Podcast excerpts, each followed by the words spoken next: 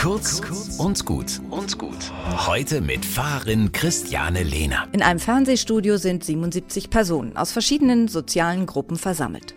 Darunter Senioren, Firmenchefs, Landwirte, Jugendliche und ein Moderator stellt ihnen persönliche Fragen. Wer von euch war der Klassenclown? Wer von euch ist Stiefmutter oder Stiefvater?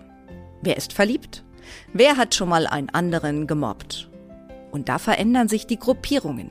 Plötzlich stehen Menschen beisammen, die vorher dachten, hey, zwischen mir, dem Landwirt, und zwischen dem da, dem Firmenchef, gibt es doch überhaupt gar keine Gemeinsamkeiten. Und jetzt steht da ein muskelbepackter, tätowierter Typ neben einer alten und zerbrechlichen Frau. Und sie schauen sich an und verstehen sich. Hier sind wir, die wir uns einsam fühlen. Oder hier sind wir, die wir in einer Patchwork-Familie leben, hier sind wir, die wir kaum über die Runden kommen mit unserem Geld.